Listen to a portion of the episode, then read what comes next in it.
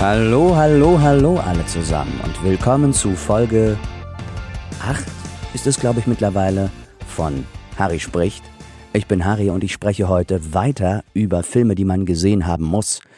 Wir stellen hier gerade, und mit wir meine ich ich, eine Liste auf von zehn Filmen, die man gesehen haben muss. Wir sind bereits auf Platz 5, auf 6 vorgerückt. Heute kommt Platz 6. Wir erinnern uns, es waren The Matrix, es waren Memories of Murder, es war Birdman, es war Der Pate und eins fehlt mir noch. Ach ja, genau, Pulp Fiction, natürlich. Und heute kommt Platz 6. Und auf Platz 6 ist, Trommelwirbel, Solaris. Und bevor euch das Endgerät aus der Hand fällt und euer Kiefer sich beim Aufklappen ausrenkt und ihr denkt, Harry, hast du Fieber? Hast du denn die Pfanne heiß? Nein, es ist nicht der mit George Clooney, sondern ich meine den von 1972, den von Tarkovsky. Der kam am 5. Februar in Moskau raus und am 13. Mai wurde er in Cannes gezeigt auf dem Filmfestival und hat dort auch eine Auszeichnung bekommen. Dieser Film, Solaris, ist in der Sowjetunion entstanden und die Sprachen, die darin vorkommen, sind Russisch und Deutsch.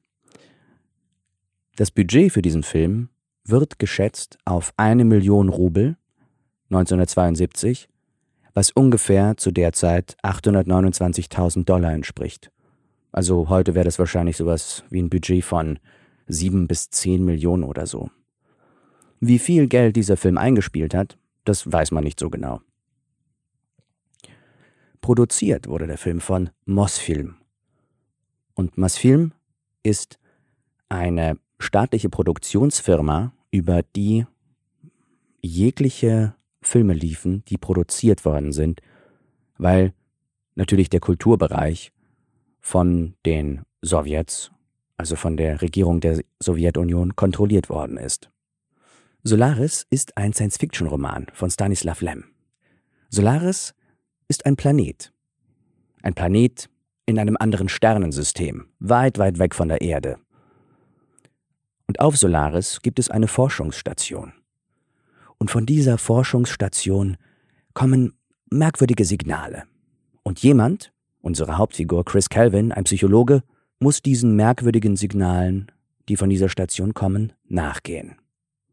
Die Station schwebt etwas, ein paar Kilometer, glaube ich, je nachdem, über der Oberfläche des Planeten. Die Oberfläche des Planeten Solaris scheint nicht fest, nicht flüssig zu sein, manchmal sogar irgendwie gasförmig. Es sieht aus wie ein Meer, aber manchmal bilden sich da auch Strukturen raus, die angeblich von Piloten beobachtet worden sind. Auf der Forschungsstation angekommen, stellt Chris Calvin fest, dass jegliche Forschungsarbeiten, die auf dieser Station stattgefunden haben, eingestellt sind. Die noch anwesenden Personen, Dr. Sartorius und Dr. Snout verhalten sich merkwürdig, scheinen verwirrt zu sein. Außerdem meint Chris Calvin, Menschen auf der Station zu sehen, Schatten, die nicht Teil der originären Crew sind. Außerdem stellt er sofort fest, dass sein guter Freund Dr. Gibarian offenbar tot ist. Er hat ihm ein kryptisches Abschiedsvideo hinterlassen, indem er ihn vor merkwürdigen Dingen warnt, die auf dieser Station geschehen sollen. Kelvin geht nach dieser interstellaren Reise erstmal ins Bett, so wie wir es alle tun würden. Und am nächsten Morgen wacht er auf und zu seinem großen Schock und Horror sitzt in seinem Zimmer Hari. Also nicht Harry, sondern Hari. H-A-R-I. Seine Frau, die vor zehn Jahren gestorben ist. Sie hat keinerlei Erinnerung, wie sie dahin gekommen ist. Er hat Angst, dass er verrückt wird oder dass er es mit sonst irgendeinem Anschlag zu tun hat, vielleicht mit einer Geisteskrankheit. Und er tut, was vielleicht einige tun würden, sperrt diese Person, die aussieht wie seine Frau, in eine Notkapsel und schießt sie ins Weltall. Dr. Snout, einer der noch anwesenden Doktoren, erklärt ihm, dass diese Gäste, wie sie sie nennen, aufgetaucht sind, nachdem die anwesenden Wissenschaftler ein Strahlungsexperiment mit dem Planeten vollzogen haben und den Planeten mit Röntgenstrahlen beschossen haben. In der Welt des Buches und des Films gibt es einen ganzen Forschungszweig, der Solaristik genannt wird. Und diese Wissenschaftler auf dem Planeten sind Doktoren der Solaristik, sind natürlich noch andere Doktoren, aber beschäftigen sich eben damit. Und eine der Theorien, die aufgestellt worden sind über diesen Planeten, ist, dass dieser gesamte Planet vielleicht ein einziger großer, denkender, intelligenter Organismus ist. Calvins Vater, ein Pilot, hat vor einem Komitee aussagen müssen zu Dingen, die er auf dem Planeten beobachtet hat. So wie heutzutage Piloten vor Komitees aussagen müssen, sich gerade zu rechtfertigen müssen, wenn sie UFOs sehen, unbekannte Flugobjekte, musste Kevins Vater aussagen, was er gesehen hat. Dass sich auf einmal in diesem unbestimmten Meer des Planeten Strukturen herausgebildet haben, Häuser, Gärten, dass er ein vier Meter großes Kind gesehen hat, das Bewegung gemacht hat, wie als würde ein Marionettenspieler üben, wie sich diese Figur bewegen kann. Man hat es, so wie es heutzutage auch geschieht, mit den Piloten, die über UFOs aussagen, als Halluzination von überarbeiteten Piloten abgetan. Calvin aber, der gerade auf der Forschungsstation auf Solaris ist, kommen diese Geschichten immer weniger vor wie Pilotengarn, der gesponnen worden ist. Am Abend, nachdem er seine Frau auf den Mond, ich meine natürlich ins Weltall geschossen hat, taucht sie einfach wieder auf, in Calvins Quartier. Und was tut er? Er freut sich, dass sie da ist. Und sie schlafen zusammen ein. Das Interessante an ihr ist, dass sie nicht ohne ihn sein kann, also buchstäblich. Wenn er den Raum verlässt, gerät sie in Panik. Wenn er sie hinter einer Tür eingesperrt hat, bricht sie durch diese Tür, zieht sich dabei tödliche Verletzungen zu, nur um dann von den Toten wieder aufzuerstehen vor Calvins Augen. Ihre Verletzungen heilen in Echtzeit. Er wird sie einfach nicht los. Calvin stellt fest, dass am Anfang, als die Gästin noch nicht so lange da ist, sie quasi wie so ein Entwurf einer Person ist, die ist noch weniger selbstständig, und er stellt auch fest, dass ihr Kleid, als sie es ausziehen will, weder Reißverschluss noch Knöpfe hat, sondern quasi zugenäht ist oder aus einem Stück Stoff ist, als hätte das Wesen, das sie geschaffen hat, nicht gewusst, wie Kleider funktionieren. Das ändert sich aber später. Sie wird selbstständiger und menschlicher. Die Theorie der beiden Doktoren Sartorius und Snout ist, dass Solaris, der Planet, aus den Erinnerungen von Calvin seine Ehefrau kreiert hat. Dass sie kein Mensch sei und nicht denke und fühle wie die beiden anderen, äh, wie die anderen. Außerdem teilen sie mit ihm die Erkenntnis, dass diese Gäste aus Neutrinos bestehen, statt aus Atomen. Neutrinos, die von irgendeiner Kraft zusammengehalten werden, dass sie ihre Form nicht verlieren. Hari, seine Ex-Frau, also nicht Ex-Frau, sondern seine Frau, die zehn Jahre tot ist, die jetzt aber irgendwie da ist, wird selbstständiger und fängt an, sich mit den Leuten um sie herum zu unterhalten und erfährt von Dr. Sartorius, dass die ursprüngliche Hari Selbstmord begangen hatte. Und das tritt eine Kette von Ereignissen los. Unter anderem das. Sind diese Gäste ein Geschenk des Planeten? Ist es ein Geschenk, dass Hari wiederkommt? Oder ist es eine Form von psychologischer Kriegsführung? Ist sie nur da, um ihn zu quälen, denn wir erfahren langsam, dass es eine, sagen wir mal, schwierige Vorgeschichte gibt zwischen Calvin und Harry. Gibarian ist ja bereits in den Wahnsinn getrieben worden. Man erfährt, dass er, weil er nicht aushalten konnte, was die Gäste in ihm auslösen, was sein persönlicher Gast in ihm ausgelöst hat, Selbstmord begangen hat. Was für mich diesen Film so wahnsinnig stark macht, ist diese Metapher, ist dieses Auftauchen der Figuren, die irgendwas zwischen Gewissen, Gnade und absoluter Strafe sind. Am Rande bemerkt, Stanislav Lem, der zusammen mit Tarkovsky und Frederik Gorenstein am ähm, Screenplay gearbeitet hat, der mochte diese Version nicht so gerne. Es gibt ein paar Abweichungen und im Film von Andrei Tarkovsky ist es so, dass das, was mit den Figuren passiert, im Vordergrund steht. Und die ganzen Aspekte der Solaristik, das, was dieser Planet vielleicht für die Menschheit bedeutet, eher in den Hintergrund tritt. Nachdem wir also mit Birdman eine Komödie, mit Matrix einen Thriller oder so, mit dem Paten ein Mafia-Epos, mit Pulp Fiction eine Art von dunkler Komödie und mit Memories of Murder einen eindeutigen Kriminaldetektivfilm auf der Liste haben, ist das nun der erste Science-Fiction-Eintrag. Das Besondere für mich an diesem Science-Fiction-Film ist auch, dass Science-Fiction, dass diese, dass die Fiktion von etwas, was mit Wissenschaft zu tun hat, in der Zukunft, in der nahen oder fernen Zukunft, so essentiell für den Plot und für die Entwicklung der Figuren ist. Um ein Beispiel heranzuziehen. Star Wars. Ich will Star Wars keineswegs sch schlecht reden. Ich mag die Star Wars-Filme sehr, sehr gerne, bis auf ein paar.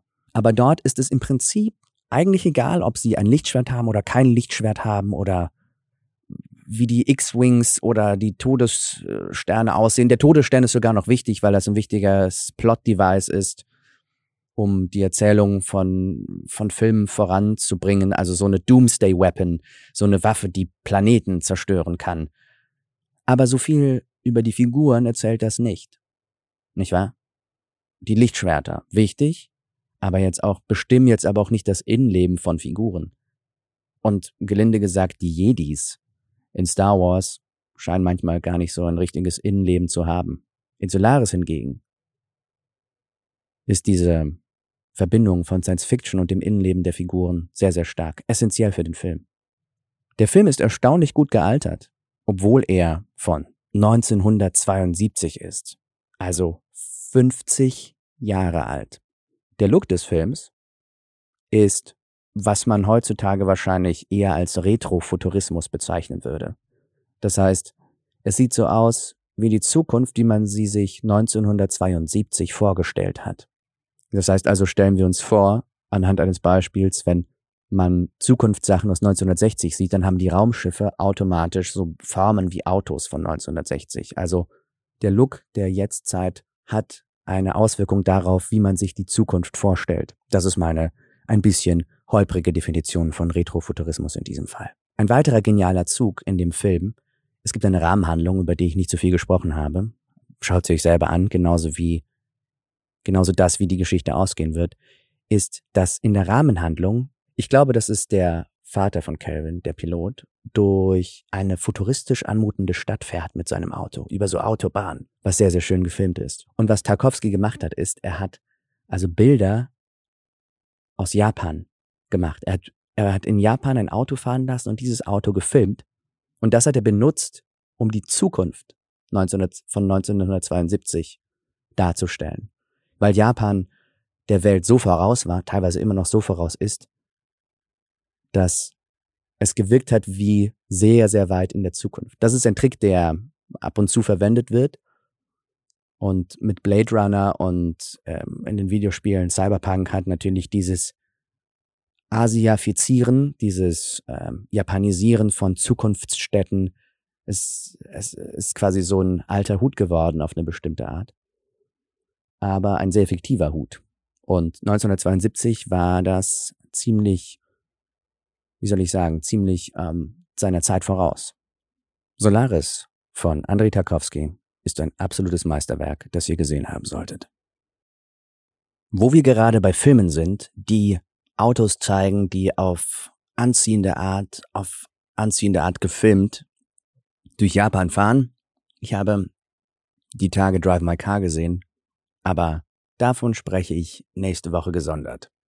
Denn Platz 6 teilt sich Solaris von Andrei Tarkovsky mit Stalker von Andrei Tarkovsky.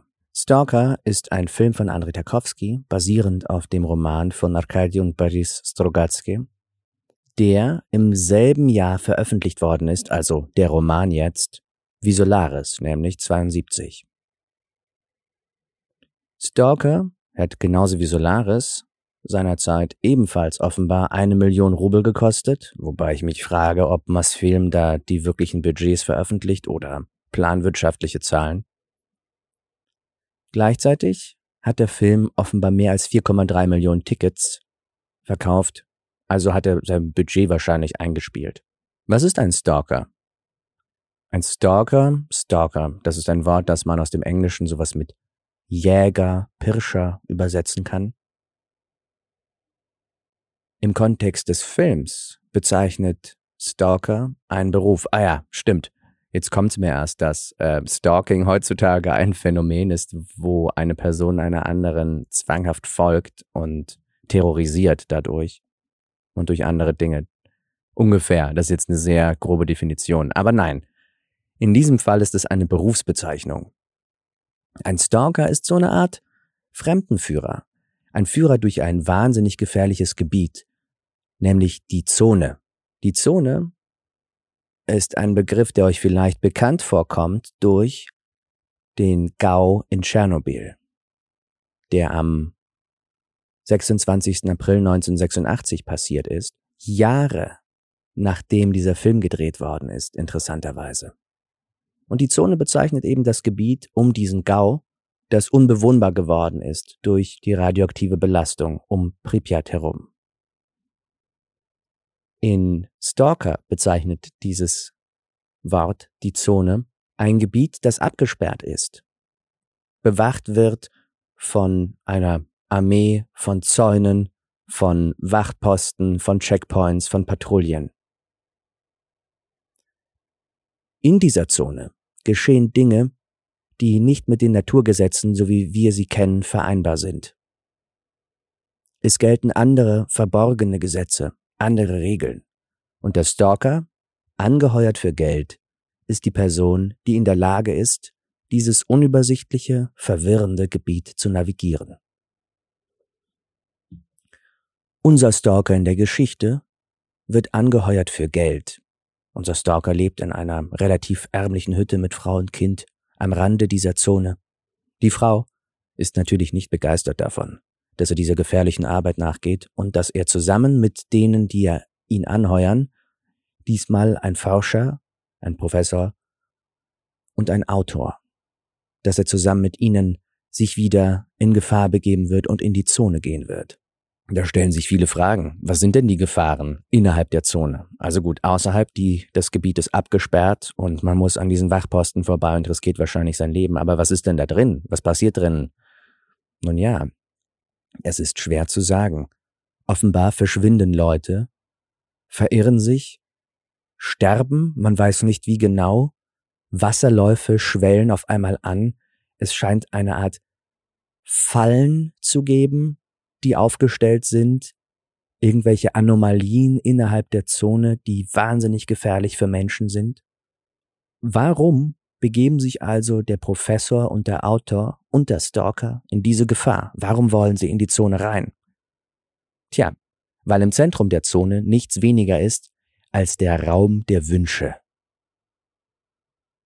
Und im Film wird erklärt, dass wenn man diesen Raum erreichen kann und sich in diesen Raum was wünscht, dass der Wunsch in Erfüllung geht. Also treffen sich die drei in einer Kneipe, bevor die Expedition losgeht, bevor sie diese Hindernisse überwinden. Und der Stalker weist die beiden darauf hin, dass sie auf keinen Fall Alkohol trinken sollten davor, woraufhin der Autor auf typische Sowjetart sagt, na gut, dann trinken wir halt nur Bier. Sie machen sich auf den Weg, überwinden die Hindernisse von außen, gelangen schließlich zu einer Dresine, heißt das, glaube ich. Das sind so diese auf Gleisen fahrenden Plattformen, die man mit Kurbeln oder mit so Wippen oder mit Motorbetrieben über die Gleise äh, äh, fahren lassen kann. So kleine selbstgesteuerte Wägelchen. Und die haben einen Motor, Gott sei Dank.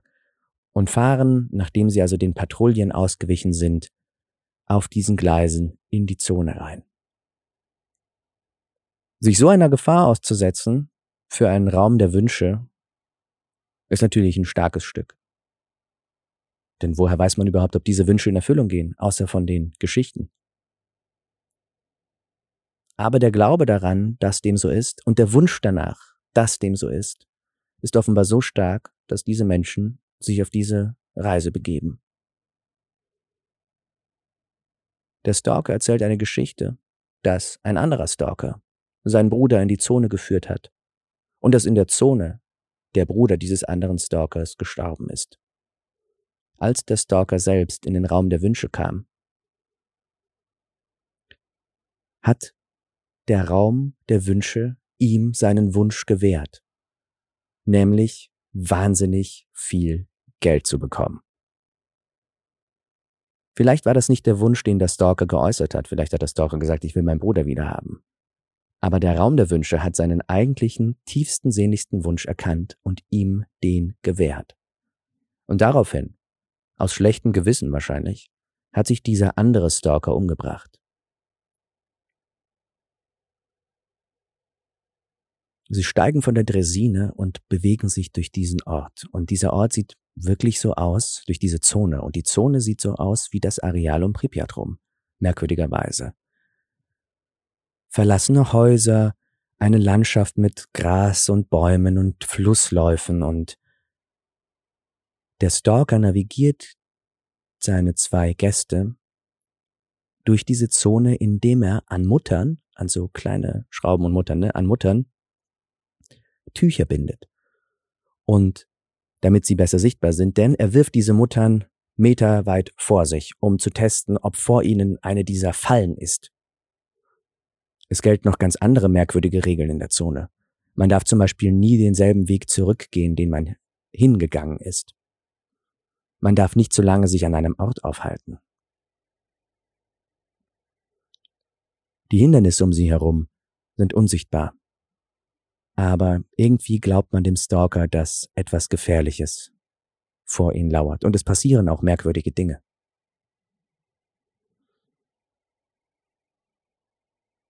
Tja, sie kommen irgendwann beim Raum der Wünsche an. Doch was passiert? Ob sie sich überhaupt trauen, reinzugehen oder nicht? Was für Motivationen sie haben, um dahin zu gehen, das solltet ihr selbst sehen.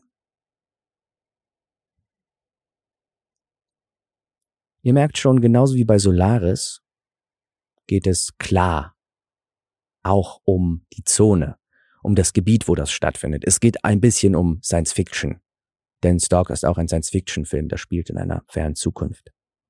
Aber es geht fast noch mehr darum, was die Figuren in diesem Gebiet empfinden, was ihre Wünsche, was ihre Sehnsüchte sind. Sind die Gäste, die auf Solaris auftauchen, Segen oder Fluch?